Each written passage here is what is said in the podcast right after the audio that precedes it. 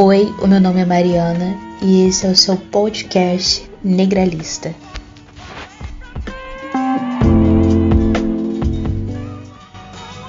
Parece cocaína, mas é só tristeza. Talvez tua cidade, muitos temores nascem do cansaço. E aí, pessoal, como é que vocês estão? Esse é o nosso episódio Romantização e Escapismo. Eu e a Mariana a gente vai explorar um pouco sobre esses dois temas e tentar convergir é, para uma discussão sobre os efeitos dessa, desses dois fenômenos na vida de nós mulheres negras. Mas antes, eu quero eu quero rodar um áudio de uma ouvinte nossa, muito especial, chamada Renata. A Renata é lá do Rio Grande do Sul, eu não lembro agora qual a cidade, mas eu também não vou falar qual o sobrenome dela não, para não expor ela. Eu vou rodar o áudio agora com a Mariana, e aí a gente vai ouvir e ver o que a Renata tem a dizer sobre o nosso podcast. Oi, eu gostaria de, em primeiro lugar, agradecer e parabenizar a Kelly e a Mari pelo trabalho incrível que estão fazendo nesse podcast. Gurias, vocês são gigantes. Incrível mesmo, parabéns. Eu amei esse podcast, especialmente porque em cada episódio traz inúmeros conhecimentos, mostrando a importância da interdisciplinariedade para desenvolver cada vez mais capital cultural, se emancipar e ser um agente de transformação. Além disso, o podcast busca sempre apresentar um caráter científico para basear as discussões que ocorrem, que são todas muito atuais e inovadoras. Uh, eu também amo muito a trilha sonora e a característica única do podcast. Parabéns novamente, Gurias. Eu desejo todo sucesso. Ai, Renata, obrigada. Eu adorei a sua análise tão sintética, 45 segundos, o original. É, eu admiro muito pessoas que conseguem falar tanto em tão pouco tempo. E obrigado pelo carinho. Eu sei que é, desde o início você é muito empolgada com o nosso trabalho. Você já, já vem me acompanhando desde lá do, né, de outros trabalhos aí que eu venho escrevendo. E eu fico muito feliz com esse feedback. Muita gente está gostando. É, inclusive, os amigos do meu filho ficam assim, bem. ele fica pedindo para postar, para fazer mais episódios, que os amigos dele estão adorando. Isso é muito legal. O que, que você achou, Mariana? Muito obrigada. Muito bom mesmo saber que o nosso trabalho não está sendo em vão, né? Ó, que a gente está contribuindo de certa forma para a vida das outras pessoas, né? Para ampliar, digamos assim, a consciência das pessoas em relação a algumas causas, né? É, essa, esse é o intuito do, do, nosso, do nosso conteúdo, né? Trazer à tona discussões assim que as pessoas não têm discutido tanto. Bem, é, vamos falar do nosso episódio, Romantização e Escapismo. É, a gente vai começar primeiro falando das nossas experiências pessoais, pessoais é, não querendo expor a Mariana. Mariana, você tem todo, toda a liberdade para se omitir. tá bom? Ou então omitir certas partes, porque é, esse tema, particularmente, eu tô achando ele muito deprimente, porque não deixa de ser uma autoanálise, né, Mariana? Exatamente. E quando a gente faz autoanálise e a gente confronta e a gente tem que ver, caraca, eu me identifico nisso, eu vejo que tem coisas que tá prejudicando a minha vida, acho que o primeiro efeito é uma depressão, né? E eu lidando aqui com esse tema, ainda tô nessa fase da depressão, ainda não, ainda não me assentei e me reajustei, reajustei minha cabeça aqui para poder seguir em frente, não. E faz parte de, faz parte do que a gente vai discutir hoje. É, para falar de romantização e escapismo, a gente precisa muito de uma base da psicologia, da neurociência, e isso também é muito complexo, né? Nem eu nem a Mariana nós temos essa base assim para oferecer é, da parte da psicologia eu só leio, só estudo e é muito confuso, né? Tem várias, vários ramos da psicologia. Por exemplo, Freud, eu fujo do, das, das linhas mais de hipóteses, né? Eu acho que eu fico mais, eu, eu gosto mais de ouvir o pessoal da, neuro, da neurociência quando vou pesquisar sobre psicologia. Mas vamos lá, eu, eu vou começar a falar sobre as minhas, as minhas experiências pessoais com romantismo, com a romantização. É, eu tive a socialização de gênero feminino, né?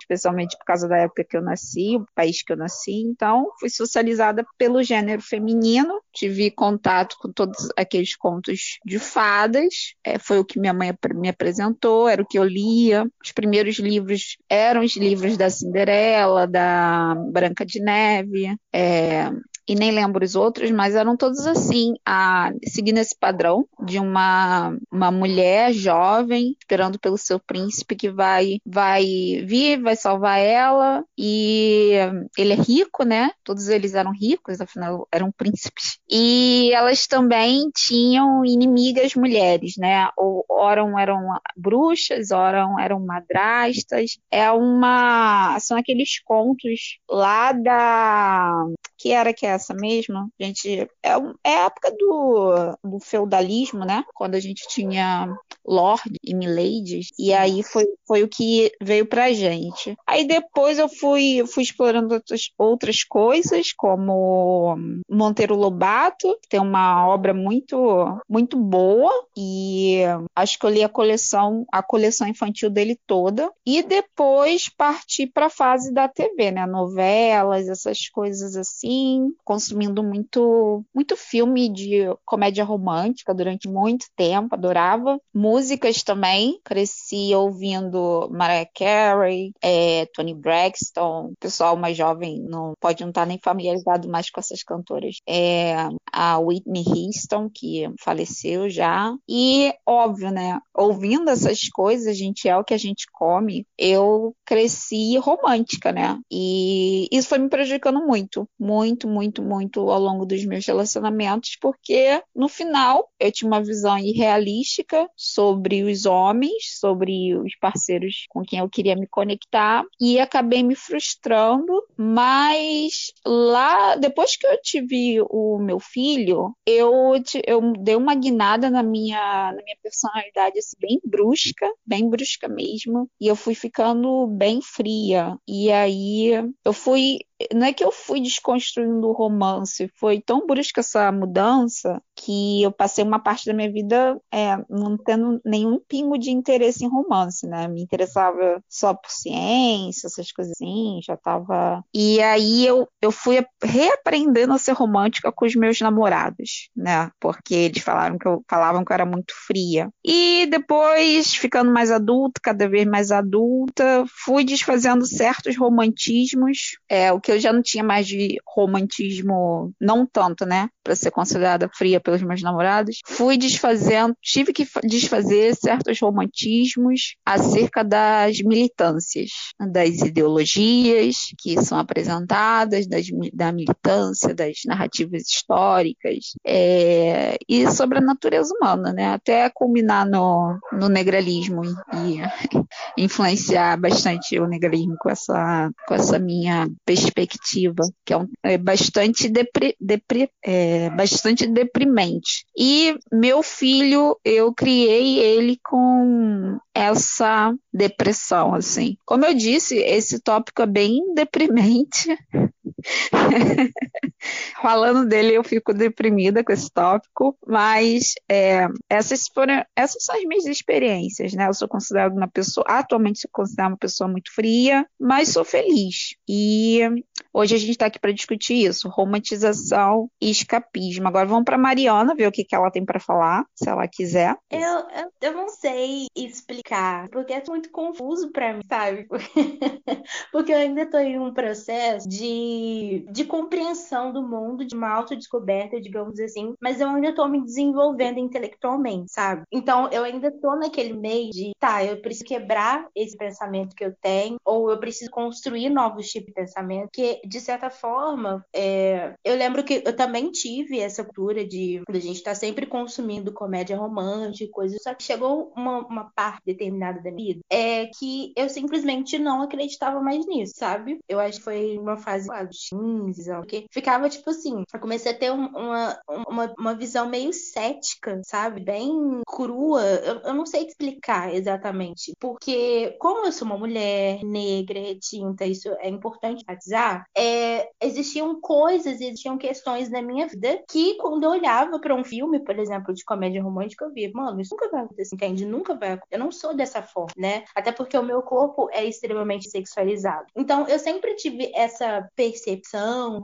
sei lá, tipo, era uma coisa que eu queria, mas era uma coisa que conscientemente eu sabia que isso não iria acontecer comigo. Você consegue entender? Consigo entender perfeitamente. E aí depois, tipo assim, já completamente cética e tudo. Aí depois, quando eu fui ter outros relacionamentos que, tipo assim, que meio que aflorou isso em mim, sabe? Tipo, ah, essa pessoa realmente gosta, ah, essa pessoa realmente me deseja ou gosta de verdade. E, sei lá, tipo, é, e deu um bug na minha cabeça, né? Porque eu achava que ninguém gostava de mim, que eu tinha um problema também com a autoimagem, coisa. E eu tô desconstruindo isso em mim, entende? Tipo, porque eu tô tendo outras percepções sobre minha vida. Então, tipo assim, eu não vou conseguir chegar e te dar, falar assim, ó, oh, aconteceu essa forma, minha experiência com romance aconteceu dessa forma, porque eu ainda tô nesse meio, entende? Entendo. E, e é muito doido pra mim, sabe? É, essa questão, porque a gente teve é, esse tipo de socialização, mas como eu fui uma pessoa cética em relação a isso, é, eu, tipo assim, cara, isso não acontece, isso nunca vai acontecer comigo. Porém, essa questão da romantização dentro da militância, é, romantização das pessoas negras, por exemplo, isso aconteceu muito comigo, sabe? Muito comigo. É, não, não em relacionamento, mas em outros quesitos da minha vida. Isso foi também complicado. Entendo. É, eu acho que você como você veio, você, a gente tem uma diferença de 16 anos? Não, peraí. Sim.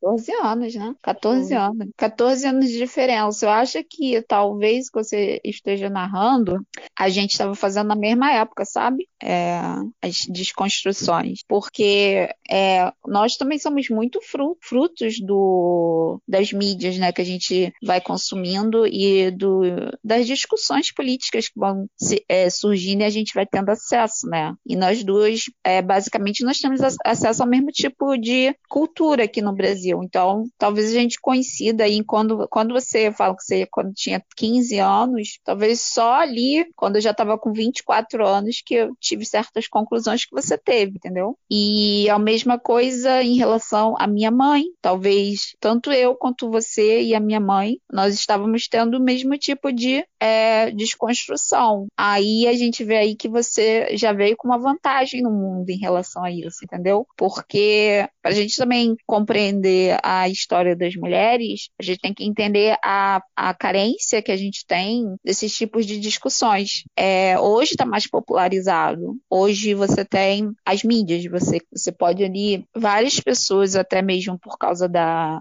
da concorrência, elas tentam falar de diversas coisas, né? Se destacar pela, por, por falar o diverso. Então você vai ter várias discussões. Mas na época da minha mãe, minha mãe só tinha as revistas que ela tinha que comprar na banca de jornal. Então, tudo muito, é, tudo sempre muito seguindo o status, status quo, né? Então, é, é bem complicado. Aí a gente vai ver aí que as gerações é, antes da, da, das nossas, a gente, acho que a ouvinte, a ouvinte pode pensar, pô, minha mãe, é, minha mãe, minha mãe tem um comportamento assim bem autodestrutivo e o, o, grau de maturidade dela tá bem aquém do meu, né? A gente vai ver o que nossas mães é, se envolvendo com relacionamentos mais abusivos e mais vulneráveis ainda aos efeitos da, do romantismo, né? Desse romantismo que a gente vai discutir hoje. E, a, e tanto eu quanto a Mariana, a gente é interessante que a gente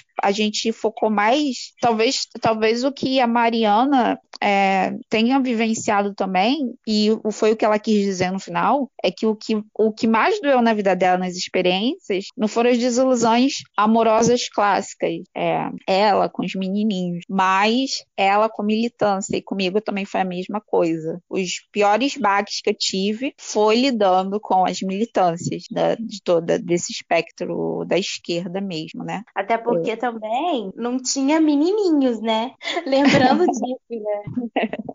Pois é. Bem, então vamos falar agora, Mariana, é, dos tipos de escapismos. Eu vou, eu vou citar alguns e aí se você pensar em outros, ou se você não tiver espaço para pensar, tudo bem, tá bom? Mas o tema é o título é romantização e escapismo. O que que vai ser os escapismos? Escapismo vai ser toda forma que a gente vai é, a, a, romantização é um tipo de escapismo. Isso aí a gente nem precisa dizer. Mas eu só botei assim para destacar mesmo. O escapismo vai ser todos os mecanismos que a gente vai é, seguir para poder fugir da realidade, né? Porque a, e a gente quer fugir da realidade por quê? Porque a realidade não está ideal. Então, por não estar ideal, a gente vai usar esses mecanismos. A gente vai apelar para essas coisas que eu vou que a gente vai chamar de escapismos aqui. E um, um dos exemplos é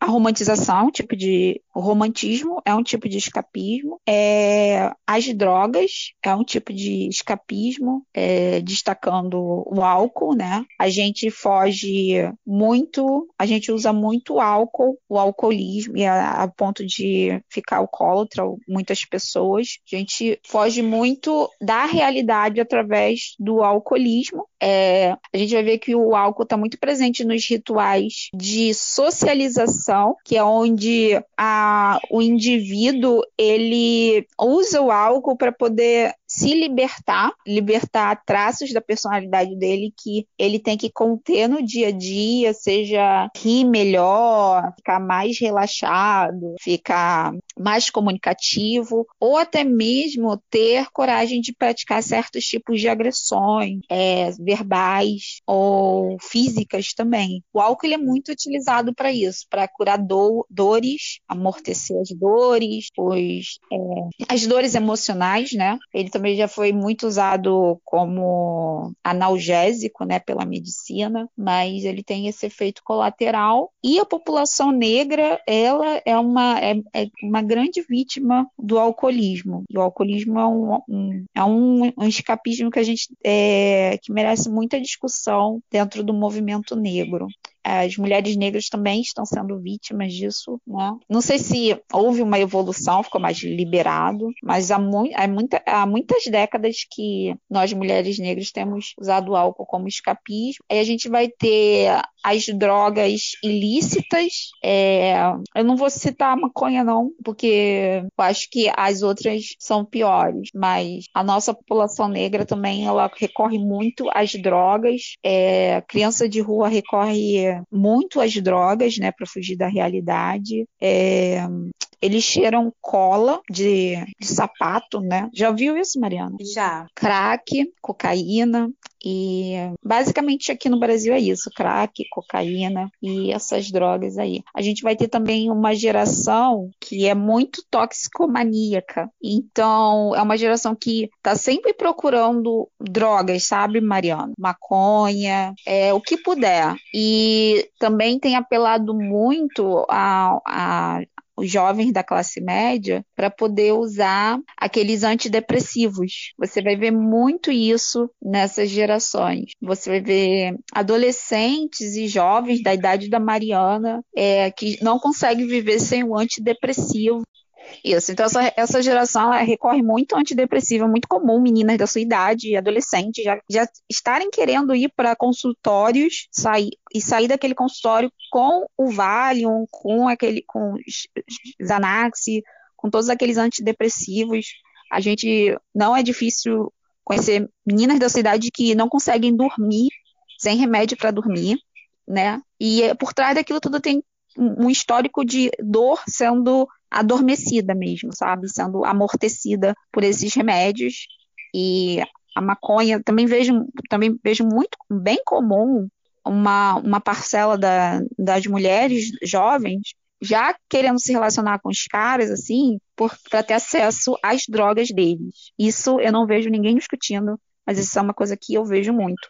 Inclusive, é, se você for usar aplicativos de namoro, os date apps, para fazer essa análise social, você vê que muitos caras já sim disso já colocam ali na, nas fotos dele é, algo relacionado, por exemplo, à maconha, para dizer que ele tem acesso à maconha. Então, se elas forem ficar com eles, elas vão poder ter acesso ao baseado, que geralmente a mulher não vai lá comprar.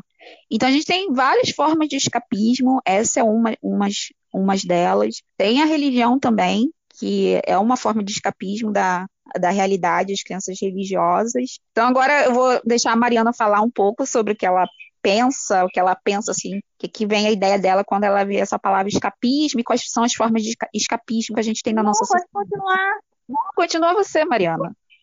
Oh, meu Deus. É é porque vai ficar muito repetitivo, porque o que eu penso em relação ao escapismo é exatamente isso. A gente está vivendo dentro de uma realidade e a gente está tentando sempre fugir dessa realidade, né? A gente tem a romantização de muita coisa, sabe? Principalmente na adolescência. Eu acho assim, principalmente com, com acesso à rede social, é, às vezes eu entro nas redes sociais e tem muita gente, é, às vezes da minha idade ou às vezes mais novo, ficando fal- falando sempre de droga, falando sempre de bebida alcoólica. E isso é uma parada que me assusta muito e me assusta o fato é, da gente não falar sobre isso. Porque assim, a gente tem uma linha muito tênue entre a gente fazer uma discussão sobre a questão da droga e a gente fazer uma discussão sobre a questão moral, né? Porque assim, é é muito complicado fazer é, esse tipo de discussão. Porque quando a gente vai falar assim, olha, é, as drogas elas causam um efeito é, nas pessoas que pode ser muito prejudicial, sabe? Prejudicial para a saúde, principalmente para adolescentes. Se adolescentes consomem drogas em excesso, isso vai prejudicar o desenvolvimento cognitivo, vai prejudicar o desenvolvimento intelectual do adolescente, né? O desenvolvimento físico dele, porque ele ainda é um adolescente, ele não é um adulto. né? Ele não deveria estar ingerindo esse tipo de coisa dentro do corpo dele. Eu tive uma educação é, que foi uma educação basicamente antidrogas, né? Tipo, não pode beber, não pode fumar, não pode nada, sabe? Nada. E isso foi uma coisa que, tipo assim, é, eu sempre tive consciência de que isso- se eu consumir esse tipo de coisa, com a realidade que eu tenho, que é uma realidade dura, que é uma realidade que a maioria das mulheres negras tem, eu tenho certeza que eu iria me apegar a isso e iria ficar viciada, entende? É, e eu tive uma- um tipo de educação que era antidrogas mesmo, tipo, não podia fumar, não podia beber, não podia fazer absolutamente nada, que de certa forma era uma questão moral, mas que isso foi tipo fundamental para minha formação, né, para o meu desenvolvimento físico e tal, para que eu não caísse nesses tipos de escapismos, entende? Porque eu olho para pessoas da, da minha idade, por exemplo, que fumam muito, que bebem muito, principalmente na faculdade, para poder aliviar né, é, é, essas, esses tipos de tensões que a gente tem é, no no nosso cotidiano, e que são muito complexos, porque, gente, a gente vai pagar um preço disso mais tarde, entende? E vai ser um preço muito caro. E é uma das questões que é, é, eu, eu sempre estou pensando em relação a isso, porque a gente vive numa realidade dura, né? A gente vive numa realidade complexa, e a gente está o tempo todo querendo é, escapar disso, né? O escapismo. Só que a gente vai ter consequências piores Entende? Eu fico sempre pensando, cara, que merda que eu tô vivendo ne- nesse momento, né? Queria poder aliviar isso, queria escapar, queria fugir desse momento. Aí eu fico pensando, tá, se eu for, por exemplo, beber, eu tenho certeza que qualquer tipo de problema que eu tiver, eu vou querer beber de novo, sabe? Então tem essa questão de você perceber se você é propício, digamos assim, a, a, a se viciar. Eu não tô falando que isso é uma questão biológica, nem nada do tipo. Mas a gente tem que entender que a gente vai querer sempre sair desse tipo de realidade, porque a gente vive com problemas o tempo todo, né? A gente só não vai ter problema quando a gente for morrer. Mas a gente tem esse tipo de questão.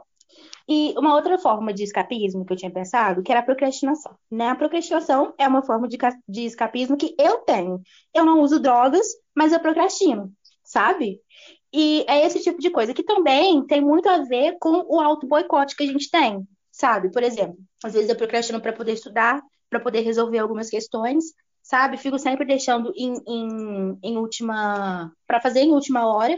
Isso é uma forma de, de, de escapismo, da, da minha parte. Eu acho que todo mundo faz isso, sabe? Só que isso é muito complicado, né? Porque isso é uma forma de Deus estar me auto-boicotando. E isso é uma coisa que é, eu acho que muita gente tem, acho que principalmente é, mulheres negras, porque a gente não é 100% produ produtivo o tempo todo sabe? E eu acho que isso é um, um, problema. Você concorda? Eu concordo, mas eu, eu, eu vejo que não é todo mundo que é assim, não. Eu acho que é, se a gente não se controlar, ou se a gente não vier de uma linha de criação onde a, nosso pai, nossa mãe, quem nos cria, já coloca aquela, aquela rotina, né, de administração mesmo de ter uma, uma vida, a administração do seu tempo, tem gente que é regrado sim, tem gente que consegue entender, é, eu tenho que fazer essa tarefa para não acumular, porque vai me trazer, consegue ver a longo prazo é, a falta de administração de tempo, então eu conheço pessoas que conseguem sim, sim, gerar o seu tempo no seu dia a dia.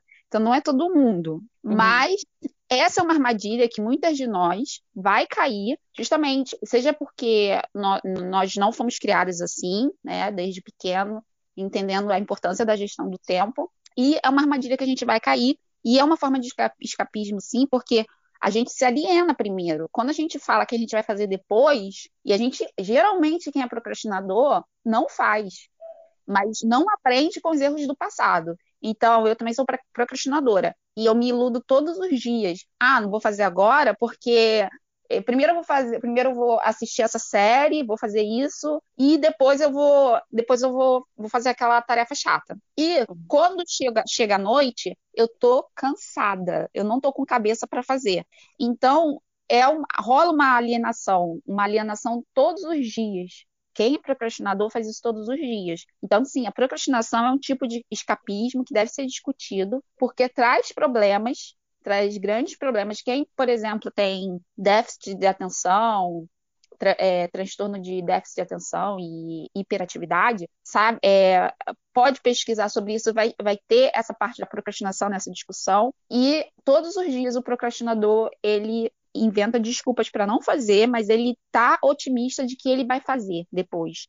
Só que ele não tem energia para fazer quando, quando a, o, o dia está acabando. Então, uhum. Então, todos os dias a gente se auto-ilude. E então, é, a Mariana, como ela trouxe a procrastinação como uma forma de escapismo, é uma discussão muito importante também, porque é, isso tra traz impactos na nossa carreira acadêmica e depois e também na nossa, na nossa profissão.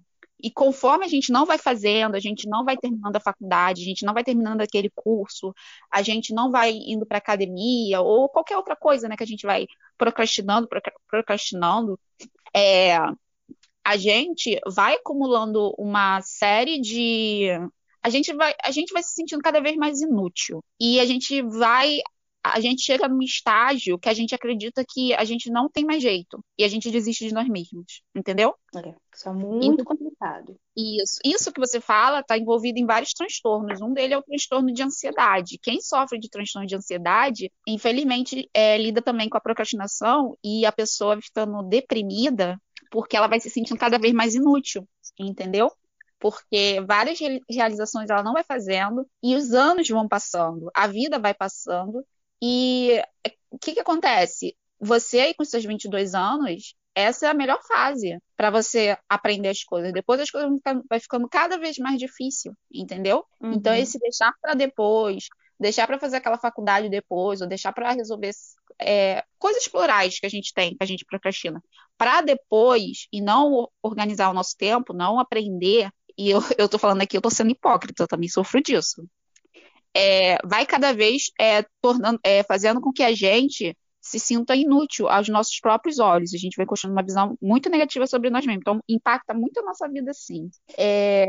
E só, só uma coisa, só uma questão também, que a gente também tem o um histórico, eu estou falando de mulheres negras, de que a gente não tem é, uma autoestima intelectual, né?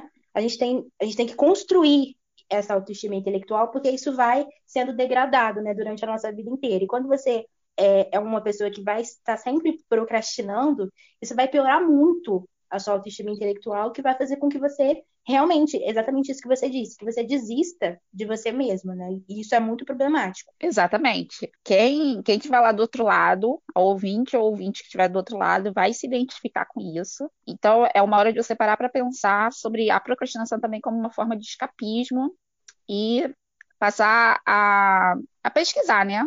Sobre isso, mais sobre gestão do tempo. Se você puder investir em algum curso de gestão do tempo, ou tiver, ou puder levar isso para o consultório com a sua psicóloga, com o seu psicólogo, para trabalhar isso pra, com você, de fazer agora essas tarefas, não deixar para depois. É uma terapia, sabe, Marina? Por isso que eu disse que certas pessoas estão conseguem sim. Conheço muitas pessoas bem organizadas e são pessoas que é, vão colhendo frutos, né, ao longo da vida, porque está sempre administrando tempo. Acorda, acorda, segue a agenda que é para fazer, a, a hora de hora de parar para ficar no Netflix, ela tem hora para fazer isso, hora para hora pro, pro, pro lazer. Tá tudo, aquela pessoa tem tudo aquilo ali administrado, a pessoa termina a graduação no tempo certinho. É, vi muitos colegas assim, e tem cor, tem cor e tem gênero. Tem cor e tem gênero esse tipo de pessoa. É. Então, isso é uma discussão realmente de raça e gênero, né, para a mulher negra e é para a população negra, se a gente for ver. Mas não é só a gente, não, né? A sociedade toda é, é o jovem ele pode muito bem cair nessa armadilha e a gente vai ter pessoas da minha faixa etária que já desistiu, já desistiu de si, já desistiram de si mesmas e vai ter pessoas que levam muito tempo para aprender isso. Então, gestão do tempo, do nosso tempo, planejamento e disciplina, a construção da disciplina é muito importante. Tem uma frase, tem a música do Legião Urbana, que o Renato Russo, ele fala que ele fala que disciplina é liberdade. Você, você conhece esse, essa frase dessa música? Não, qual música? É, eu não vou saber a música não, porque eu não sou fã do, eu não sou fã do Legião. É, Disciplina, é liberdade, compaixão, é fortaleza. Não é, lembro. É uma que tem assim, na minha casa tem um poço, mas a água é muito limpa. É uma coisa assim. Mas tem essa parte da música. Disciplina é liberdade, compaixão é fortaleza. E a disciplina, eu, eu cheguei a um ponto da minha vida que eu via a disciplina como liberdade mesmo, sabe? É, a gente fica ouvindo essas músicas e pode não entender certas filosofias que tem ali, mas é, talvez ele esteja falando isso, que você manter a disciplina para você mesma, sua autogestão, é, pode parecer que é falta de liberdade, mas na verdade você está buscando pela sua liberdade, né? De alguma forma aí. Infelizmente o sistema é assim, né? A gente tem que se adaptar ao sistema, a gente tem que se adaptar à realidade. Agora, Mariana, que a gente pincelou um pouco sobre os tipos de escapismo, é, se você aí, ouvinte, do outro lado, tiver alguma forma de escapismo que você, que você pensou, você pode falar pra gente que eu, eu boto no próximo episódio para poder contribuir com, né, com os outros ouvintes aí, porque essa discussão é muito interessante sobre romantização e escapismo. A gente vê aí que a gente está falando só de escapismo, na verdade. A, romantiza a romantização aqui é ela tá para ser um destaque, né, desse, dessa forma de escapismo, dessa alienação que a gente faz. Vamos falar agora, Mariana, vamos fazer uma análise da socialização de gênero, porque tudo ali foi construído na nossa infância, né? É, a gente tem uma ouvinte, a Angélica, que ela, ela contribuiu com a gente com é, um relato de como ela procura criar a filha dela. A gente vai falar agora de socialização de gênero. Não, não vamos nos limitar só à socialização feminina, que é muito importante a questão da socialização. Muitas pessoas não entendem o que, que é a construção do gênero feminino, como isso impacta muito nós mulheres e nos boicota, né? Mas a socialização feminina importa muito, é uma é uma parte, é uma grande ferramenta de opressão que, que é por isso que nós mulheres, você vai ver que nós mulheres, muitas vezes a gente não consegue tomar as, as melhores decisões para gente, mas isso está na nossa socialização, faz parte da gente, nos construiu, é muito difícil desconstruir isso. E agora a gente vai colocar aqui a Angélica para falar, onde ela vai relatar é, como ela tem, ela tem tentado socializar a filha dela. Ela tem, ela tem, um, ela tem um par de gêmeos, ela tem dois filhos gêmeos, um é menino e menina. O menino se chama Francisco e a menina se chama Sofia. Então vamos ver o que, que a Angélica tem para falar aqui para gente. Vamos rodar então, Mariana, a, o áudio da Angélica? Uhum. É, eu sou a mais nova de quatro irmãs. E viver entre mulheres ali para mim sempre foi uma coisa assim muito complicada. Porque eu, por ser a mais nova, é, ter crescido na cidade, eu tive alguns privilégios que as minhas irmãs não tiveram. Então, para mim, toda essa consciência de gênero veio muito mais rápido do que para elas. E isso foi moldando a forma como eu penso, esse privilégio foi moldando a forma como eu penso. E isso foi refletindo na minha personalidade e nos meus gostos. O tempo foi passando e tudo. Aí eu fiquei grávida da Sofia e do Francisco. E desde que eles estavam na minha barriga, eu pensei, eu comecei a pensar em como eu conseguiria é, blindar a Sofia de toda todo o sistema patriarcal. E desde muito cedo eu sempre coloquei esses questionamentos para todo mundo. Né? Por exemplo, o Francisco tinha que cortar o cabelo sempre, a Sofia tinha que ficar com aquele cabelo gigante que ela não gostava, ela sempre foi uma criança muito agitada, sempre gostou de brincar e ela sempre amou cabelo curto, por exemplo, desde que ela era bebezinha. O cabelo começava a ir muito no rosto dela, ela, ia, ela se incomodava e tudo mais. E agora que ela já pode, que ela já, já tá assim com a personalidade dela um pouco mais é, ela está em processo de crescimento, mas agora já está um pouco mais evoluído o pensamento dela, a, a, gente, eu consigo ver que a minha forma de ser influenciou na forma como ela vê as outras coisas e com que ela se identifica. Ela não gosta de personagens de contos de fada, a não ser que sejam, por exemplo, personagens como a Mulan, como a Tiana. A Bela, ela ainda gosta porque é leitora, mas são personagens assim que ela não faz questão de ver. Não é o estilo de coisa que ela consome. Ela não gosta. E, e a construção dessa personalidade dela é, veio muito da, do questionamento que ela mesma se faz. No início eu era muito socrática com ela, né? Praticava muita retórica. Falava para ela, mas você concorda com isso? O que, que você pensa? E várias vezes a gente conversou assim por minutos por conta de uma única cena, de um único filme ou de uma música que nós estávamos ouvindo e nós nos questionamos do porquê as personagens femininas são retratadas como elas são. É, ela, é uma, ela é uma pessoa, uma criança que, como eu já disse, não gosta de conto de fadas. Ela gosta bastante desses desenhos nos novos moldes, né? Ela ama aquela frase da Ravena do Teen Titans que fala é, que se dane os garotos, viva a grana. É uma coisa assim que os desenhos atuais é, proporcionam para as meninas da idade delas, desde que as mães consigam fazer com que essas meninas, quando consomem esse tipo de coisa, que elas façam essa, esse pensamento, que elas desenvolvam esse pensamento do porquê as coisas são como são. E eu acho toda essa criação, toda essa identificação, toda essa construção da personalidade dela como algo muito positivo. E eu espero sinceramente que ela só evolua em relação a isso, porque ela, se você ver, ela, ela é uma criança que não tem assim uma feminilidade aguçada e é uma coisa que eu vejo muito em mães de menina que a feminilidade é exacerbada em cima delas, estão sempre de vestido, sandalinha, roupas extremamente desconfortáveis, é, penteados malucos. Às vezes eu vejo criança com maquiagem, com esmalte. É uma coisa que ela não gosta, ela não tem curiosidade, porque eu não sou assim. Então ela se, ela se compara muito comigo e também com as, com as outras figuras que ela conhece, mas aí mais para dentro do, do consumo de cultura, né? E, eu espero que ela cultive isso nela, que ela cresça assim, que ela entenda que isso é mais vantajoso para ela principalmente porque isso vai poupar muito tempo da vida dela, vai poupar muito desgaste, porque é a construção do, do prazer de ser quem ela realmente é, né? É, ela, ela, a construção dela, e isso faz dela uma menina muito segura, então ela não precisa ficar moldando a imagem dela para agradar ninguém, né? Claro que ela ainda é uma criança, vai passar pela fase da adolescência e tudo mais, mas eu espero que ela continue com esse tipo de, de pensamento, né?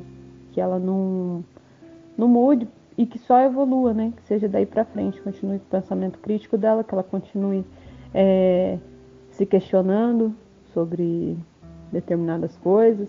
E eu acho isso muito legal. E eu espero sinceramente que ela, que ela cresça uma menina assim. Nossa, esse áudio da Angélica, muito bom. É, a Angélica, ela, ela conheceu o negralismo e negralismo influenciou muito, muito ela, né? Ela fala isso comigo, principalmente na parte da romantização dos movimentos. Deu um choque assim de realidade para ela muito grande. E a Angélica, a, apesar de não parecer, às vezes eu tenho que, eu tenho que acordar para isso. Ela é muito, ela é muito nova. Eu, eu nem lembro quantos anos ela tem, mas ela deve ter uns 24 anos agora. Ela teve filho muito nova. Ela não queria, mas o, o, atual marido dela, que é o pai das crianças, ele queria que ela mantesse os filhos e depois, ainda por cima, ela ainda teve essa descoberta de que eram gêmeos, né? Ou seja, ela já não queria a gravidez, mas depois, ainda por cima, eram gêmeos. E achei muito interessante esse áudio. É, o que eu tenho para dialogar com áudio é a parte que ela fala da, das roupas femininas, né, dos acessórios femininos, esse negócio de maquiar a sua unha, né? É, já passei por isso e é muito legal que hoje a gente tem uma geração mais livre com isso, que é, se questiona, racionaliza. Por que, que eu vou perder tempo é, pintando as minhas unhas? Isso gasta tempo, gasta dinheiro, ainda por cima esmalte é uma coisa tóxica, né? A gente tem, vai ter uma geração assim com mais liberdade para discutir isso. É, e eu fui desconstruir isso aos 25 anos apenas, né? Quando a Mariana já estava, a Mariana lá na adolescência dela já estava achando isso muito óbvio. É, salto também, salto alto. Nós, quando socializadas, nós mulheres, é muito difícil. A gente fica muito, fazendo muitas coisas irracionais durante uma vida a maioria já morreu, inclusive, fazendo morreu sem ter essa oportunidade de análise, de, de, de, escolha, mas a gente toma decisões irracionais assim, é, é tão natural, tão naturalizado que mulher é considerado o sexo irracional da nossa espécie, né? E no negralismo a gente quer desconstruir justamente isso, que nós mulheres não somos irracionais. Sobre a Angélica também uma coisa interessante é que ela, ela começou na faculdade de letras, agora está fazendo engenharia ambiental e hoje ela ama cálculo, física, química, ela, mas há uma coisa que quando ela estava na faculdade de letras, ela nem sonhava em fazer. Isso aí foi, foi uma guinada de, de vida muito grande, porque era uma coisa que já no, no vestibular ela nunca pensou em fazer, nada relacionado a as ciências exatas, matemática, engenharia, jamais. Ela começou nas, na, nas letras, mas depois revisando tudo de carreira, essas coisas, ela, ela foi para a engenharia e foi uma mudança assim muito grande, porque é diferente, não é uma coisa que ela falou assim, não é uma, estou fazendo letras, mas eu queria mesmo estar na engenharia. Não, ela nunca quis nada com engenharia, nunca quis nada com matemática, e hoje ela, inclusive, é uma, uma representante, assim, defensora das ciências exatas, das mulheres nessas, nessas áreas. E o último áudio dela, é, eu achei legal, que ela reconhece que a Sofia, é, a Sofia é só uma criança, é, o que ela está fazendo ali é só construir a, a estimular, né, ou manter a capacidade é, questionadora da Sofia. Sofia, você pode questionar, você pode começar a questionar as ordens. Por que, que eu tenho que fazer isso? E ela reconhece que a filha dela pode mudar, que pode não, na adolescência ela pode mudar, pode ser totalmente contrária às ideias da mãe. É, isso é legal. Não está se alienando sobre a filha, pelo menos nesse aspecto, né? O que, que, você tem, que, que você tem a dizer sobre o áudio dela, Mariana? Cara, eu achei fantástico é, o tipo de, de educação que ela tá dando para a filha dela, né? Que você disse, uma educação para você questionar. E, gente, isso é, é, o principal que você tem na infância, é, é, o principal de, de, você se humanizar, né? Você questionar a realidade que você vive. O Paulo Freire fala muito sobre isso, é, de você estar tá sempre é, questionando vários aspectos da sua vida, que isso é fundamental para a educação, fundamental para você começar os seus estudos. E como você começa isso na infância, né, você desconstruir esse tipo de, de, de noção na infância é importantíssimo. A gente estava falando que a gente ia começar é, a falar sobre a questão do lúdico, eu acho que é, é nesse ponto que se encaixa, porque quando a gente está falando é, do lúdico, a criança, ela não consegue compreender, de certa forma, o mundo da mesma forma que a gente compreende, não é mesmo? Tipo, a criança, ela não vai conseguir é, entender aquela realidade que ela vive. Então, ela vai criar um outro mundo paralelo. Né? E nesse mundo paralelo, ela vai fazer outros tipos de jogos, né? vai, vai brincar né? de, de, uma forma que vai simular determinada realidade. Quando você é, quebra isso, né? Porque quando a gente está falando é, dos tipos de ações sociais, né? Dos tipos de. Como, é, como eu vou dizer isso? Um, quando você está falando de de socialização, exatamente socialização, é, você está quebrando o, é, uma manipulação que a gente tem, digamos assim, do lúdico da criança de acreditar que é, a mulher tem que ser dessa forma, a mulher tem que agir dessa forma, o homem tem que agir dessa forma. Porque quando a gente está falando de aprendizagem, né, quando a gente está falando de questões infantis, né, falando da questão do lúdico, o Vygotsky, por exemplo, ele vai falar que é, a aprendizagem da criança vai se desenvolver a partir das relações sociais que ela tem. Entende? Então, os pensamentos, o desenvolvimento cognitivo, o desenvolvimento físico da criança vai ser a partir das relações sociais. Né? Então, o lúdico, né, como a criança vai observar a realidade dela a partir desse, da construção desse mundo paralelo, vai, tipo assim, vai ser um reflexo daquilo que ela está vivendo. Então, quando a criança, ela passa a se questionar, ela passa a questionar, ué, por que, que eu preciso pintar a unha? Por que, que, que, saco meu cabelo caindo no olho e eu quero brincar e eu quero pular? Eu quero... Por que, que meu cabelo tá, tá desse tamanho? Você começa, a criança começa a questionar, de certa forma, da maneira dela, obviamente, algumas questões de gênero, algumas imposições de gênero. E é muito importante você ter mães, que nem a Angélica, que façam que a criança tenha esse tipo de questionamento desde a infância. Né, quebrar esse tipo de feminilidade, porque isso vai ser importantíssimo para o desenvolvimento intelectual dessa criança no futuro. Porque ao invés dela ficar é, perdendo tempo, digamos assim, fazendo unha, tem que fazer cabelo e tem que fazer outras coisas, sabe? Essas coisas que levam muito tempo, né? Então, ela vai fazer o quê nesse tempo? Ela pode estudar, ela pode estar dando livro, ela pode estar se instruindo, sabe? Pode estar aprendendo novas coisas que sejam muito mais vantajosas futuramente, né? Porque a gente está falando de desenvolvimento humano, a gente está falando de é, acumulação de capital cultural. Então, é importantíssimo você fazer isso desde a infância da criança, entende? Sim. Na verdade, a, as opressões, elas trabalham muito com a infância, né? Os sistemas de opressões, eles eles se firmam justamente porque eles atacam a infância. Tudo tem que começar na infância. Então, qualquer sistema de opressão, vamos, por exemplo, falar do capitalismo, que é muito dependente também do consumismo. É, sem pessoas consumistas, consumismo é uma forma de escapismo. Eu, eu pensei nisso uma parte, em alguma parte da semana, mas esqueci de trazer. É. Quando você fica, é, quando você coloca todas aquelas propagandas infantis ali no meio do desenho que a criança tá, a criança tá, só está querendo assistir desenho e você consegue é, você constrói essa criança consumista que quer ter tudo na casa dela tudo que ela vê na TV ela quer na casa dela e inclusive né a, essa parte do, dos produtos destinados ao público infantil é uma parte que faz as pessoas gastarem muito dinheiro. Então, realmente, é um, dos pilares do capitalismo. Sem, sem esse apelo para as crianças e sem a construção do indivíduo é, consumista, o capitalismo ele fica realmente muito fraco. A gente vê isso na Europa, por exemplo. O europeu que não é muito, que tem esse perfil de não se deixar manipular pela propaganda, porque tem um senso crítico sobre o que é propaganda, os europeus, eles vão eles acabam mexendo com a economia interna do, da Europa, né? Então a Europa ela tem que ali apelar para outros países, com, vendendo os produtos fúteis e desnecessários para os outros mercados dos outros países, porque os próprios europeus não querem consumir aquilo que eles querem vender, né? O supérfluo, esse, o que é o consumismo. A gente não pode também perder muito tempo com essas, com essas partes, que cada uma dessas coisas vem de um episódio. Então, atacar a infância é a melhor tática, né? Para poder, desses sistemas de opressão. Se você for avaliar cada sistema de opressão, começa ali na infância. Se você tem uma criança negra que, que por sorte, cresce num lar super é, positivo, sempre reafirmando a, a beleza negra, os, a cultura afro e etc., vai ser muito difícil você sair dali daquela família, um adulto que vai carregar valores supremacistas brancos. Vai ser mais difícil isso. Claro que quando ele fosse socializar na escola, na faculdade e na vida, no trabalho, vai ter aquele baque com ele. Mas vai ser mais difícil, vai ser muito mais difícil do que tem sido para todas nós que fomos criadas, é, tendo acesso.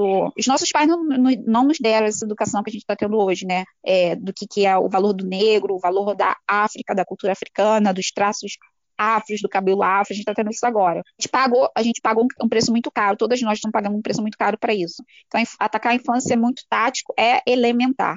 E a socialização de gênero, é, eu tive um filho menino, né? Eu não tive uma filha menina. Mas o gênero, ele é um, um sistema de opressão, né? Ele é um sistema e a mulher é o, é o alvo desse sistema, francamente, né? É claro que vai ter alienação ali para como a gente cria os meninos, muitos meninos e homens vão se sentir desconfortáveis com essa cultura e que eles vão chamar de falta, falta de liberdade para certas performances na nossa sociedade, porque realmente está tudo dividido coisa de menino e coisa de menina. Vai ter impactos negativos para os meninos e para os homens, claro, né? A gente vai ter aí muitos homens com dificuldade de expressar suas emoções. Então a gente não pode demonizar tudo. E espero que é bom a gente trazer isso por episódio. A gente não pode demonizar tudo isso que a gente está discutindo. A gente não pode demonizar a romantização, a gente não pode demonizar os escapismos, as formas de escapismos. São importantes. Mas a gente tem que saber fazer uma gestão dessas coisas, né? E como está tudo muito polarizado, a gente vai pagando preço caro para isso. É, para os meninos, a socialização de gênero é, tem esse impacto negativo, não tão negativo que é bom para eles, para manter a supremacia masculina. Mas tem o impacto negativo de afastar eles do que é a mulher de verdade, do que é a mulher, né? Então, eles é, cria-se uma ilusão do que é a mulher e no final você vai ter o quê? Os relacionamentos amorosos, as uniões entre homens e mulheres vão ser muito distanciadas da realidade feminina e não vão ser sustentáveis. Elas só vão se suster, se sustentar na base do silêncio feminino sobre as suas próprias demandas e interesses. Por isso que a gente vai ver, por exemplo, na relação heterossexual, uma falta de sustentabilidade nessa relação, especialmente no âmbito sexual, literalmente no âmbito sexual. A gente vai ver as mulheres, né, depois de casadas, depois de estáveis ali com seus parceiros, fugindo dessa coisa chamada sexo, não querendo fazer sexo com seus parceiros. Por quê? Porque ainda não foi discutido e nunca é trago, trazido isso para a cama como acontece o prazer feminino. Então isso vai ser sempre ignorado, ignorado tanto para a parte das mulheres, a gente vai ter, a gente vai ter um grande número de mulheres que não tiveram orgasmos, que elas têm mantido a vida sexual delas na base do fingimento para agradar os parceiros. Os parceiros percebem que elas estão fingindo e nem ligam, ou eles também nem sabem que elas estão fingindo. É bizarro. É, realmente, realmente, se a mulher finge que gozou e você não percebe, a gente tem um problema aí muito grande, porque não é fácil, por exemplo, no meio lésbico, não é fácil fingir orgasmo, sabe, Mariana? Uhum. Mas uma mulher com um relacionamento heterossexual, ela consegue fingir que gozou e o homem acredita, porque ele não sabe diferenciar. E se ele não sabe diferenciar, é porque ele tem um histórico de, de não saber quando as mulheres gozaram. Talvez as mulheres nunca tenham gozado com eles. Porque quando as mulheres gozam, é bem, é bem nítido. Então, dá para saber quando é fingimento e quando não é. Mas a gente vai ter aí, na nossa sociedade, historicamente, isso é histórico, é, mulheres fugindo do sexo, de, relação, de, relações sexuais com seus parceiros. É, essa e a divisão de tarefas domésticas é uma das maiores causas de desgaste de relacionamentos, entendeu? Sim. Então, a romantização de gênero nessa parte, para os homens, para os meninos, está muito relacionado a o que é a mulher, né?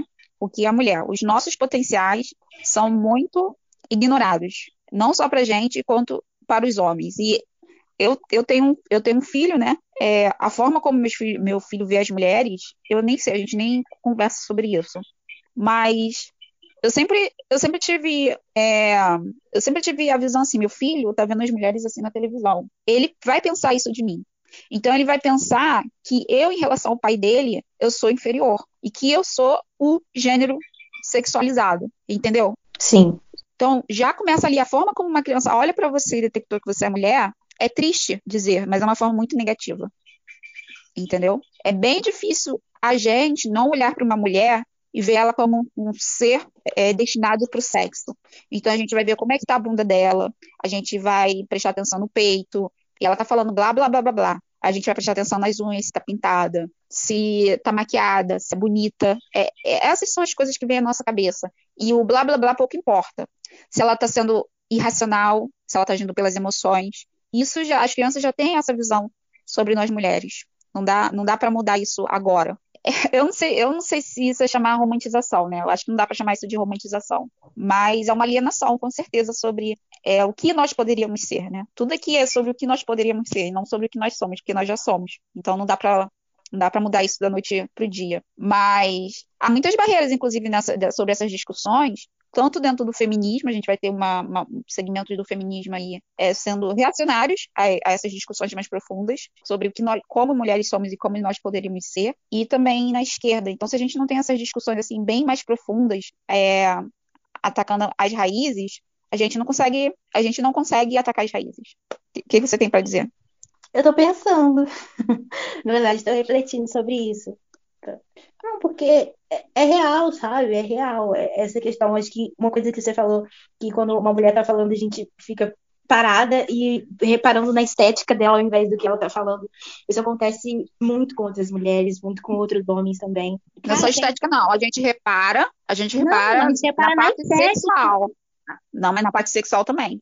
Tudo. A gente repara se, se ela tem bunda grande, repara se Não. tem peito grande. E é muito bizarro você, tá, você saber que você tá andando na rua e tá todo mundo olhando para suas partes. E com homem isso não acontece, entendeu? Uhum. Você, vamos, vamos pensar na, nos corpos na praia. O homem tá lá de sunga, seja ele barrigudo, seja, é, seja ele magrinho ou com corpo mais atlético. É, as mulheres são as que estão sendo mais focadas. E não é só uma questão de biquíni, ela pode estar com maiô, pode estar com suquine, né? Aquelas roupas mais, é, mais menos expostas. Elas vão ser sempre as mais visadas. Estava, geral tá olhando para a bunda dela, tá olhando para o peito. A mulher é muito sexualizada assim, o tempo todo tá se olhando. Uhum. Então você tá acordando para isso agora.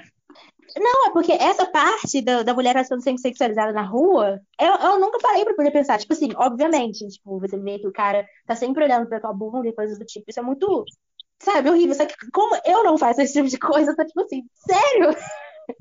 Que as pessoas param pra olhar na bunda da outra mulher? Caralho, A sociedade tá sempre olhando para a bunda, não importa a faixa etária dela. É É. bizarro. bizarro.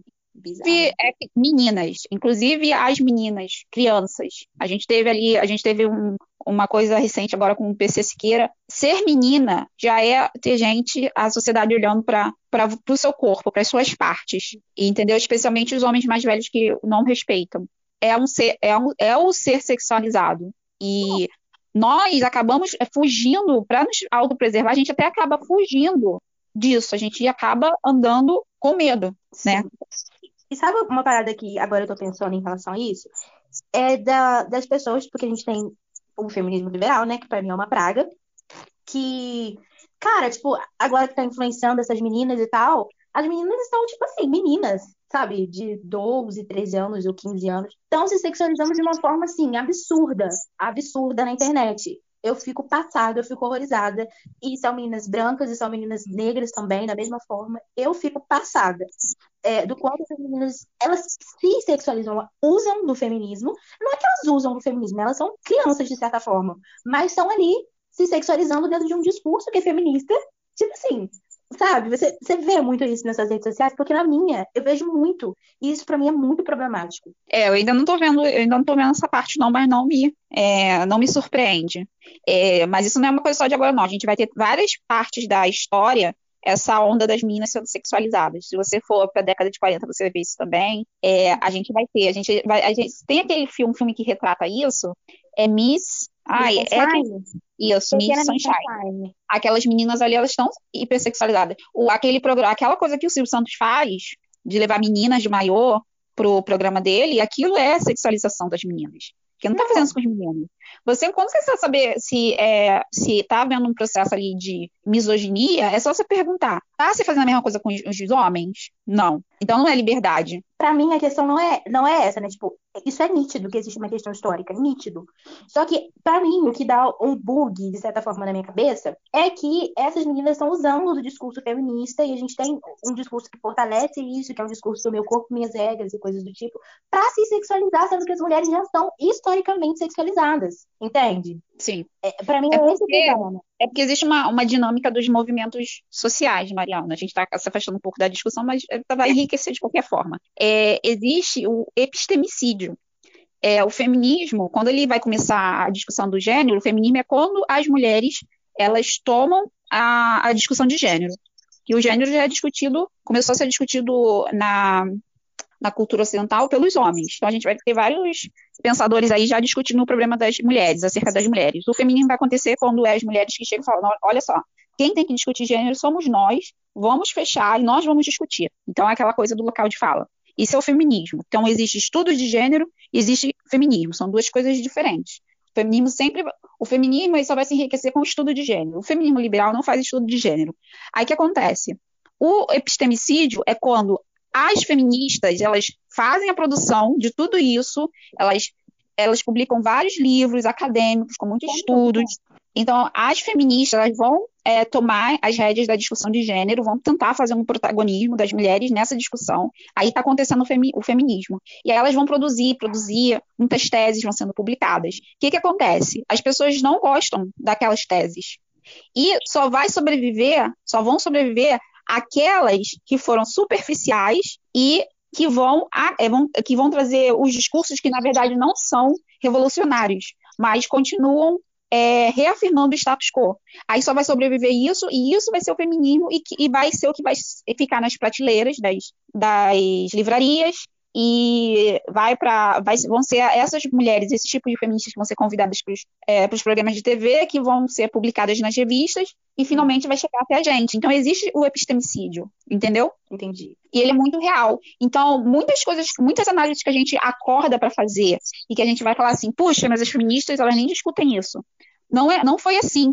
Elas super discutiram, mas elas foram assassinadas, entendeu? Sim o que geralmente o que é mainstream, geralmente o que sobrevive é aquilo que foi permitido sobreviver. E aquilo que vai, que, que vai mudar realmente, que vai mexer com o status quo, é, é assassinado. Isso a gente vai ter tanto no movimento negro, é, a esquerda ela mata o, o, movimento negro, né? E a gente vai ter isso na, na no, nas publicações feministas. Então, para você estudar feminismo, você tem que ler aquelas pessoas, aquelas feministas que são impopulares, que são desconhecidas.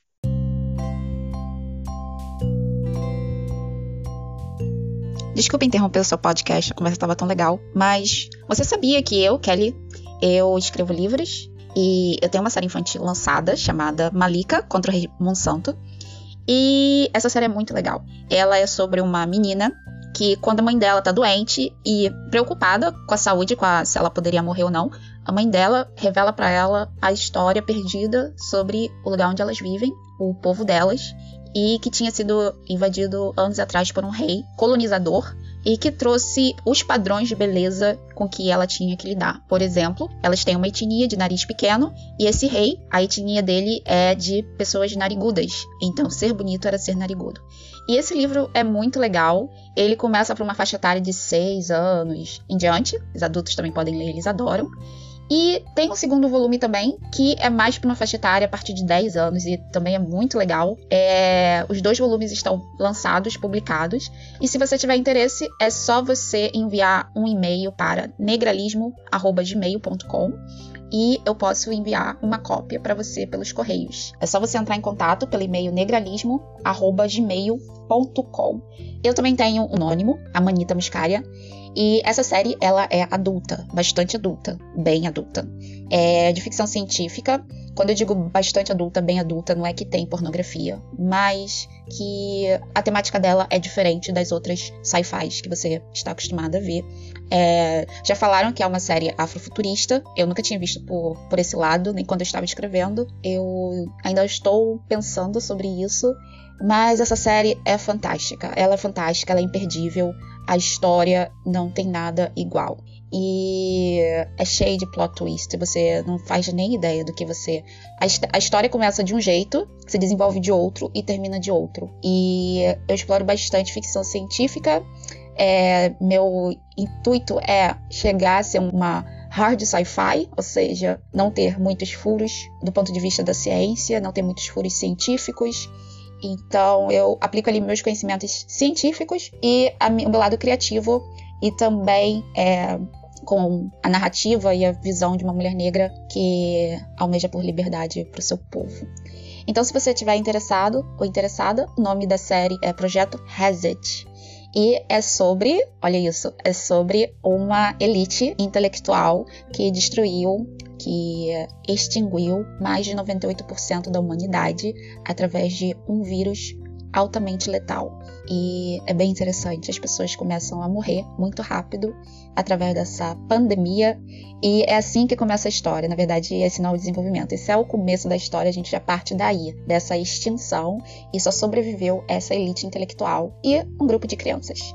Então, se você estiver interessado a conhecer mais sobre o meu trabalho, é só você mandar e-mail para negralismo.gmail.com.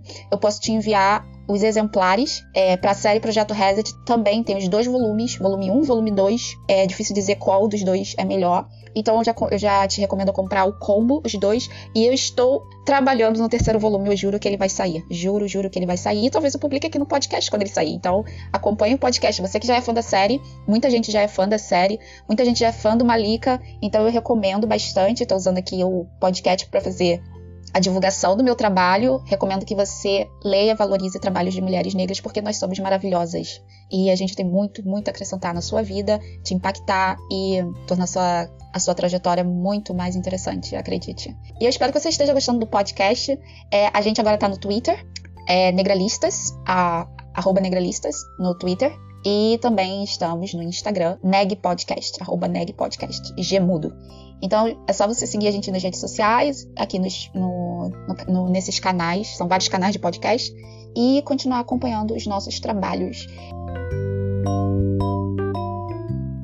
É, agora, vamos falar um pouco dos estágios e aspectos psicológicos. É, eu tô ciente que a gente não esgotou as análises de socialização de gênero, mas é que eu não quero fugir muito do tópico romantização escapismo e análise de e gênero é uma coisa muito profunda, né? É uma escola. Então, a gente falar muito disso, esgotar, fica bem complicado. É, a gente só trouxe algumas contribuições. Estágios e aspectos psicológicos. É, sobre romantização e escapismo, eu tenho uma, uma coisa da, da psicologia, que eu, que, que eu tava falando com a Mariana, que em português está sendo chamado de viés otimista. E tem uma. Deixa eu ver aqui qual, qual é o que, que ela é. Aqui só diz que ela é diretora. Ah, tá. Ela tem uma pesquisadora chamada Thalie Charot, ela tem, ela tem também vídeos de TEDs, quem quiser ver o trabalho dela, sobre viés otimista, mas eu acredito que só esteja em inglês, Optimism, Optimism Bias. A Thalie Charot, com SH, ela fala sobre esse viés otimista. Ela é professora de neurociência cognitiva na Universidade de Londres e ela faz palestras sobre isso. E não é só ela que fala sobre isso, mas ela, ela é uma, da, uma das vozes sobre isso, ela fala sobre esse viés otimista. O que é o viés otimista? É quando, ela, através dos estudos, eles perceberam isso. Ela vai falar sobre diversos estudos disso. Quando, a, a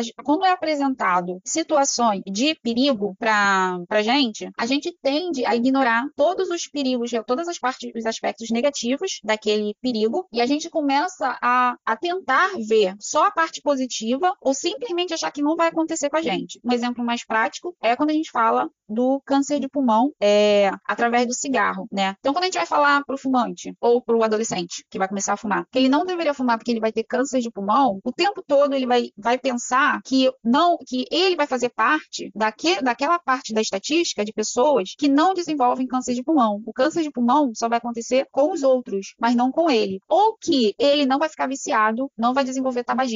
É, esse é o exemplo, exemplo mais prático de viés otimista. Então, vai falando que a gente vai fazendo isso com várias situações que vão ser apresentadas é, de perigo para gente, mas a gente tende a ignorar, a gente abandona a visão realista daquele problema e a gente, a gente tende a pensar que não vai acontecer com a gente, que vai acontecer com os outros, ou que não vai ser tão ruim assim, ou que de alguma forma a gente vai se safar daquela situação. Então isso é chamado de viés otimista, quem quiser pesquisar mais. A Thalie Charot, ela, ela apresenta bastante, fala bastante sobre isso, muito melhor do que eu. E ela, uma coisa que eu achei interessante que ela falou é que esse viés otimista não é um reflexo apenas dos humanos. Vários animais, que eles também fizeram é, experimentos com os animais, cavalos, pássaros, ratos, vários animais também de, de, é, demonstram, demonstram esse tipo de reação diante de situações é, que são que se mostram potencialmente perigosas. E isso, eu acho que tem a ver com o nosso tema de romantização e escapismo. Eu acho que a gente tende a fazer isso o tempo todo. Isso atrapalha na nossa é, tomada de decisão, porque ao invés de a gente encarar as situações de maneira realista, a gente romantiza a situação e a gente se projeta sempre como é, super, é, a parte que vai superar aquela situação. Por exemplo, a gente tem, vê muito casos de meninas que começam a se envolver com parceiros que já olhando para ele, você já identifica padrões de comportamentos abusivos, certo? Mas o que, que aquela garota tá fazendo? Ela tá ignorando tudo porque ela acredita que ela vai se safar daquela situação, ou que ele não é assim, que apesar dele apresentar esses padrões, ele não é assim, que a violência dele, ele nunca vai jogar aquela violência para ela, ou que ela vai sobreviver, né? O relacionamento dela não vai chegar àquele estágio de uma violência e que isso vai acontecer com as outras. Isso é uma coisa que acontece com outras mulheres. Que então a gente faz isso o tempo todo com várias situações. Eu achei interessante esse aspecto da gente, achei interessante a forma como ela colocou, porque ela mostra que é um mecanismo de defesa da nossa mente. Ela fala também, interessante que ela fala, que isso foi bom para a evolução, porque as pessoas, os indivíduos mais otimistas são aqueles que, que ao longo da, da evolução, não apenas humana das espécies, mas foram os que sobreviveram, porque eles vão mais longe, por causa do otimismo, sabe? Não, eu vou explorar ali e vai dar certo. Aí um monte morre, mas eles sobrevivem e por eles poderem explorar mais possibilidades, eles sobrevivem e fazem e passam os genes deles para prole. Só que nas nossas, no nosso mundo, a gente não está sabendo usar isso. A gente está no automático com esse, com esse mecanismo, a gente está no automático, mas a gente não está sabendo gerenciar. Mas, na verdade, a gente ignora isso, né? A gente ignora que a gente é assim e a gente não está sabendo gerenciar. E no final, o que acontece é que não está beneficiando a gente. Apesar de ter sido um mecanismo de defesa que, é, que propici, propici, propiciou a sobrevivência de várias espécies, é, quando a gente vai fazer uma análise estatística, a maioria das pessoas que são que tem esse comportamento mais otimista ou menos ou mais distanciado da realidade, tem um pensamento menos realista, a maioria realmente não se dá bem. Então você vai ter várias pessoas ignorando aí que elas podem desenvolver câncer de pulmão e a maioria realmente vai desenvolver câncer de pulmão. E quando você conversar com aquela pessoa que tem câncer de pulmão, ela se vê assim, acabando a vida dela com aquele jeito, aos 50, 60 anos, com câncer? Não, ela não se via assim. Ela acreditava que uma hora ela ia parar de fumar, ela acreditava que ela não ia desenvolver o câncer, tá? Então a gente também vai ter alguns estágios é, de como receber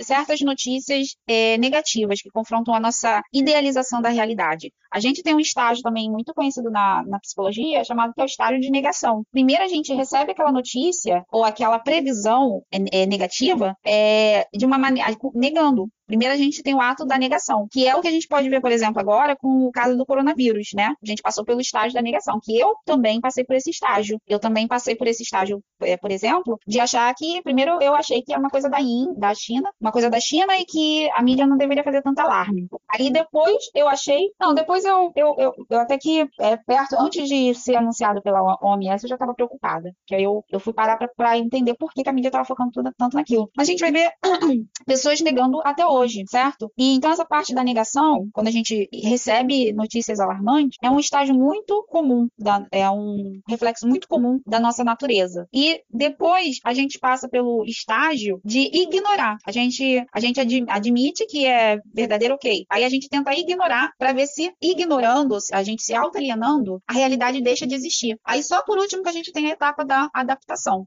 Então são os estágios aí que eu destaquei para a gente sobre romantização. Mariana, você tem alguma, alguma acréscimo? Tem algum exemplo de que você já fez, assim? Alguma notícia alarmante? Cara, o próprio coronavírus. Eu falei assim, não, tipo, você não vai chegar aqui no Brasil, não. Vai ficar lá. Vai se espalhar lá, mas, tipo, dificilmente você deve chegar aqui no Brasil. Acho que eles controlam antes de chegar e tal. E, de repente, porque eu fiquei assim, mano, se você chegar aqui, você vai ser um caos. Mas um caos. Que é isso, mano? É o que tá acontecendo. É, então eu, eu, eu faço o convite ao ouvinte do outro lado a parar para refletir vários exemplos da sua vida onde você você age assim, você tem ali a, a perspectiva, a notícia, a previsão alarmante ou negativa sobre alguma decisão que você está tomando, que vai comprar alguma decisão que você está tomando, e no entanto você prefere acreditar que não vai acontecer com você, que não vai ser assim com você, que você vai fazer parte daquela parcela sortuda, né? Então a gente, a gente, eu acho que a gente tem vários exemplos, deve ter acontecido hoje contigo, deve ter acontecido na semana passada, mas eu, eu vejo isso tão presente na nossa vida, né? É, por exemplo, a gente escolhe determinadas carreiras, a gente vê que o, o, o salário é baixo para aquela carreira, a gente vê ou a gente vê que o índice de desemprego é alto,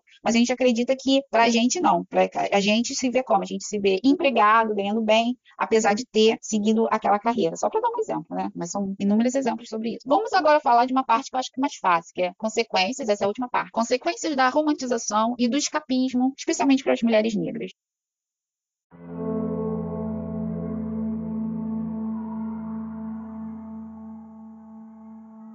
Agora vou falar das consequências da romantização e escapismo na vida das mulheres negras.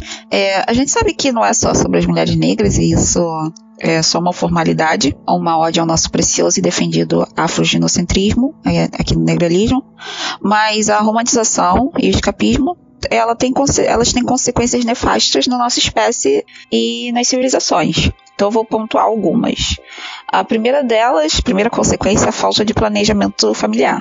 A gente vê aí que o índice de mães negras, é, mães negras que estão criando seus filhos sozinhas, né, sem os pais, sem a participação dos pais, é bem alto. E o que, que tem por trás disso? É importante a gente ver as raízes desse problema, né? Não querendo neutralizar a parte do pai da criança. A gente vê que ali, por parte da mulher, falta também uma dose mais caprichada, né, de realismo, ou então do controle daquilo que foi discutido aqui, do viés otimista. E também aprender com as outras experiências, né? A gente tem que reduzir essa tendência nossa de nós nos vermos mais especiais e favorecidas pelo universo, daí a gente ignora as outras experiências, né? E assim a gente vai romantizando nossos parceiros sexuais, a gente vai se apegando a promessas improváveis, a gente vai é, você pegando a melodia de rimas baratas e todos esses roteiros melosos típicos de novela mexicana ou de filmes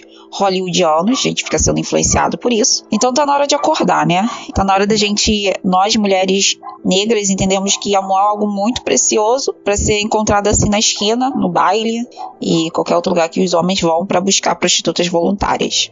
Isso é muito grave, essa consequência, a falta de planejamento familiar é muito grave na nossa sociedade, porque é sobre mais e mais vidas inocentes, né? Que por causa dos nossos planejamentos levianos e responsáveis, motivados pela nossa vaidade de ter um homem ali para exibir para a sociedade, não importa que tipo de homem, na nossa, por causa da nossa síndrome de Cinderela, por causa da nossa dependência emocional, a gente acaba envolvendo novos seres inocentes e alimentando esse círculo vicioso, né? Então tá na hora da gente acordar.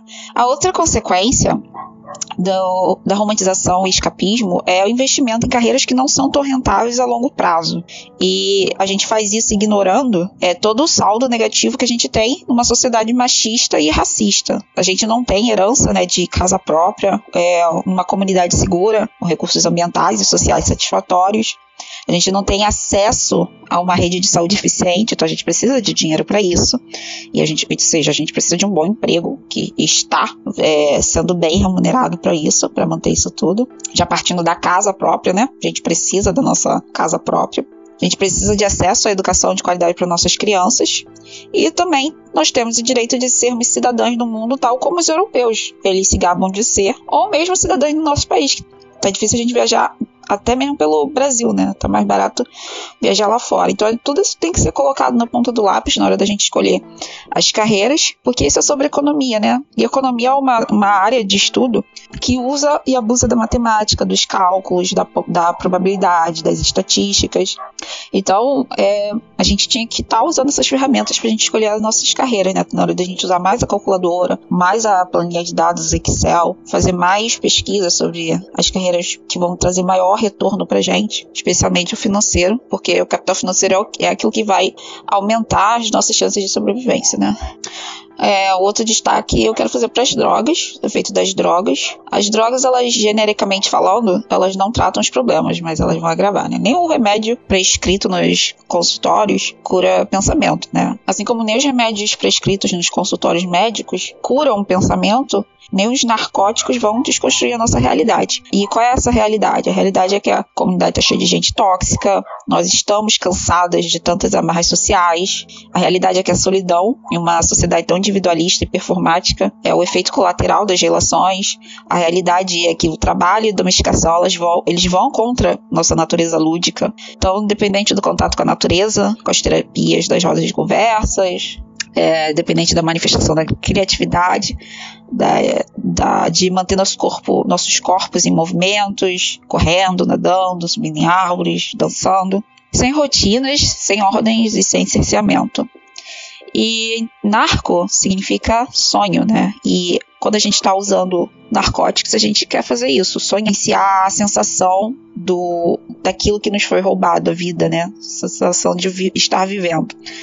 Mas infelizmente o nosso corpo ele evoluiu do, da realidade concreta e não das ilusões criadas por essas substâncias que a gente usa. Apesar do corpo trabalhar com ilusões, ele vai tentar reagir contra esses artifícios. Por exemplo, a gente pode consumir adoçante, né? E a gente vai sentir aquele gosto doce e tal. No entanto, o adoçante não contém a glicose, não contém o açúcar. Então, cedo ou tarde, apesar da gente ter burlado ali o nosso paladar, cedo ou tarde a gente vai precisar consumir carboidratos, que é a fonte do açúcar. Então não adianta tentar sabotar o corpo com artifícios, que cedo ou tarde ele vai reagir contra, neutralizar os efeitos. E nessa neutralização dos efeitos, quando a gente usa as drogas, é que leva a gente a aumentar a dose, né? Porque o corpo está tentando neutralizar os efeitos. Só que a gente vai aumentando a dose, o corpo reage e aí vai ficando cada vez pior, mais arriscado, porque como a gente falou lá no episódio anterior sobre entropia, isso aumenta a entropia do corpo aumenta a probabilidade de erros de replicação, aumenta os desgastes dos tecidos, dá uma sobrecarga nos nossos órgãos, causa um desequilíbrio endócrino, um pano em cadeia e vai formando aí uma rede de problemas derivados. E quando a gente está usando drogas, a gente vai ficando tão afastado da nossa realidade que a gente se afasta das pessoas, da nossa existência, do nosso eu. Uma das consequências do escapismo é isso, a desconexão do eu, a falta de evolução do eu, ou seja, do ego, né? Porque ego significa eu. Então a gente perde aquilo que a gente chama de personalidade. Bem deprimente, né? Então, vamos falar agora, já que tá deprimente, vamos falar do próximo. Vamos falar das consequências, das grandes perdas, da grande perda de tempo e acúmulo de farsas que a gente vai adquirindo quando a gente apela para virtualidade, seja as redes sociais, seja joguinhos eletrônicos, que eu nem vou entrar muito no mérito disso, não vou nem explorar muito isso. Vocês mesmo podem refletir sobre isso e vocês mesmo podem dizer se como essa fuga para a virtualidade afeta as nossas vidas. A gente tem ali a aprovação social de mentirinha através dos likes, dinheiro de mentirinha nos joguinhos e até a aparência de mentirinha através do, desses filtros, né? Muito populares no Instagram, por exemplo. Então a gente não sabe o que é mais doentio, se é Cracolândia ou delírio virtual. Então vocês mesmo podem pensar sobre as consequências desse escapismo aí chamado virtualidade. Eu vou falar também das consequências da romantização do pós-morte, nós humanos, nós humanos, nós usamos a nossa racionalidade para a gente ao longo das, da história usamos a nossa racionalidade para fazermos essa promessa a nós mesmos de que existe uma vida após a morte, existe uma vida muito melhor, num paraíso, onde tudo é facilitado, tudo é diferente daquilo que a selva oferece. E eu convido você a pensar no, no quão conveniente é esse discurso para os ricos e quão perigoso tem sido isso na cabeça dos pobres. Né? Pobres, pessoas sem expectativas, porque as pessoas pobres, elas são sem expectativas, elas são a parcela mais crédula e fanática da nossa, da nossa espécie, e elas ficam à espera, elas ficam, como se diz em inglês, daydreaming, sonhando acordado, com, com a chegada, com o início, enfim, da vida, que para eles só começaria depois que eles trabalhassem bastante para os menos pobres, se, depois que eles se mantivessem retos, normatizados, numa ordenação moral ao longo da vida e morressem. E quais as consequências disso? Né? Uma delas é a que eu falei. Ela, é, o pobre ele vai se conformar com as injustiças sociais e vai até apoiar essas narrativas meritocráticas e uh, as normas morais das classes dominantes. Porém, a gente também vai ter aí um profundo descaso, diria até que é um desprezo pela, pelo nosso planeta, pela nossa Gaia, pela natureza pessoas religiosas, as pessoas das três maiores religiões, elas pregam que o nosso planeta já está condenado, dentre outras convicções bem antropocêntricas e antiecológicas, mas ela que o nosso planeta já está condenado. Isso é ruim para todos nós, porque é tipo assim, é como se eles vivessem, é como se eles vivessem aqui no planeta, no nosso planeta, como uma criança que vai brincar num prédio que já foi condenado à implosão. Então, o que, que aquelas crianças estão fazendo ali naquele prédio? Né? Elas vão até ajudar a destruir, porque elas sabem que aquele prédio vai ser destruído de qualquer forma e as estruturas já estão condenadas. Ele, né? Um dia vão vir com a dinamite vão botar aquele prédio abaixo. Então, os religiosos parecem ter esse comportamento com o planeta, né? Eles não estão nem aí pro planeta porque eles acham que é um planeta defeituoso, condenado, amaldiçoado e que eles têm que usar o máximo possível porque daqui a pouco Deus vai destruir esse planeta, né, para dar outro para eles. E claro que a culpa é dos descrentes, né? Do, dos descrentes das religiões deles. É, isso é uma narrativa louca, louca, claro, insana, que não faz sentido, mas literalmente bastante tóxica. São tantos problemas, né, da certeza, vindos, são tantos problemas que a gente obtém nessa certeza de uma vida em paraíso após a morte, e infelizmente não é só o indivíduo que tem esse problema, né? Infelizmente a sociedade toda. tipo, ah, eu preciso casar, eu preciso ter filho, eu preciso ter essa pessoa do meu lado, sabe? Eu preciso ter essa pessoa do meu lado para sempre. Então, isso também tem uma lógica é, é, machista muito grande, né? Que é muito difícil, é muito difícil de ser entranhada, porque existem pessoas dentro da academia que pensam dessa forma, sabe? Porque é uma coisa muito difícil de ser desconstruída. Eu entende? vou dar conta, não, vou dar conta de ser mãe e depois eu faço a faculdade. né? Cara, tipo assim, é exatamente. Se você tiver filho na faculdade, no período de faculdade, é difícil pra caramba, sabe? Difícil Não, pra caramba. Porque maternidade. Não, maternidade é uma coisa que não dá pra chamar de difícil. Porque se- quando não tá difícil, você tá, tá difícil pra alguma mulher. Pode não estar difícil pra você, mas para alguma mulher onde você deixou teu filho, tá. É. Mas normalmente pra mulher negra é sempre pra mãe, pra avó. É, exatamente. Tipo assim, a gente tá sempre é, sobrecarregando é, outras mulheres. É, você vê que a é, você tem uma lógica de perspectiva de vida muito baixa, né? Porque você está tentando suprir, de certa forma, uma, essa, esse tipo de família patriarcal e tudo mais, também dentro de uma lógica meritocrática, né? Para poder suprir também é o consumismo. Porque você vai querer, você vai sair da escola para você trabalhar, porque você vai querer um tênis da Nike, é, você vai querer um tênis da Adidas, você vai querer suprir determinados consumismos dentro da. Não, não que isso aconteça sempre, tá? Porque é, existem várias nuances para evasão escolar. Mas existe essa questão do consumismo, sabe? De você ter que trabalhar para ajudar a sua família, mas você também quer trabalhar para poder suprir alguns, alguns hábitos, né? Algumas coisas que, que normalmente adolescente gosta, sabe? De tênis, Comprar, de comprar moto pra atrair a mulher também. Exatamente. Comprar esse tipo de coisa, porque é, a gente vive dentro dessa lógica, sabe? Dessa lógica meritocrática e dessa lógica consumista que a gente tem. E, mano, complicado. Eu acho que o que cabe aqui é. Porque são tantas coisas, são tantos exemplos, né? A gente pode ficar perdido. Acho que uma coisa que cabe aqui é aquela ferramenta que a gente vê muito em memes: Perspe- é, expectativas, de um lado, realidade do outro. Aí na Uhum. expectativa, é bom a gente fazer isso sumariamente com várias coisas na nossa vida. Qual a nossa expectativa? Nossas expectativas são muito positivas quando é é relacionadas a gente. E qual é a realidade? Então a gente tem que passar a projetar o, o realismo, a visão realista na, naquela parte da projeção da realidade.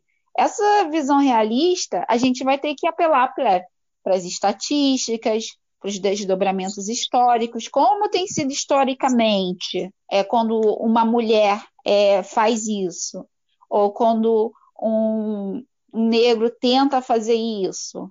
Aí a gente, a gente pensa, e se fosse fulano aqui? Porque pro fulano eu vou ter uma visão mais pessimista. Então, a gente vê a importância daquela coisa da humildade, né? Da gente parar de se ver como especial. E aí a gente, como eu falei para Mariana, a gente não deve demonizar todos esses, esses, esses fatores que a gente trouxe. Mas a gente deve ver que é importante a gente fazer uma gestão desses fatores. A gente precisa ser otimista, a gente precisa ser uma pessoa que, é, que é, abre espaço para o lazer, para a diversão, até mesmo é, para consumir álcool ou maconha, como for, mas tudo tem que ter uma gestão. E a gente também tem que entender que a, a gente foge, a gente, a gente tem um grande risco de ficar preso nesses escapismos, porque a nossa realidade é uma merda. E acho que só da gente ter é, exemplificado algumas formas de romantização e escapismo já já tá bom para o próprio para o próprio ouvinte passar a refletir, né? Exatamente. Então é Dentro isso. Então, uma outra perspectiva, né? Exatamente. Então a gente vai ficar por aqui. Agradeço mais uma vez a Renata e a Angélica por ter contribuído com esse episódio. Eu tenho certeza que o episódio ficou muito, muito mais rico com a contribuição delas. E a gente se vê no próximo. Tchau, gente. Obrigada. Tchauzinho, vai. Tchau. Então, esse foi o nosso episódio sobre escapismo e romantização. Eu tô bem gripada, foi difícil finalizar. Então, desculpe aí se, é, se, o áudio ficou estranho demais. Próximo episódio vai ser um especial sobre superpopulação. E a gente vai, a gente vai discutir a superpopulação em dois episódios. O primeiro episódio vai ser chamado Superpopulação e Meio Ambiente. Então, espero que você não perca. E até a próxima.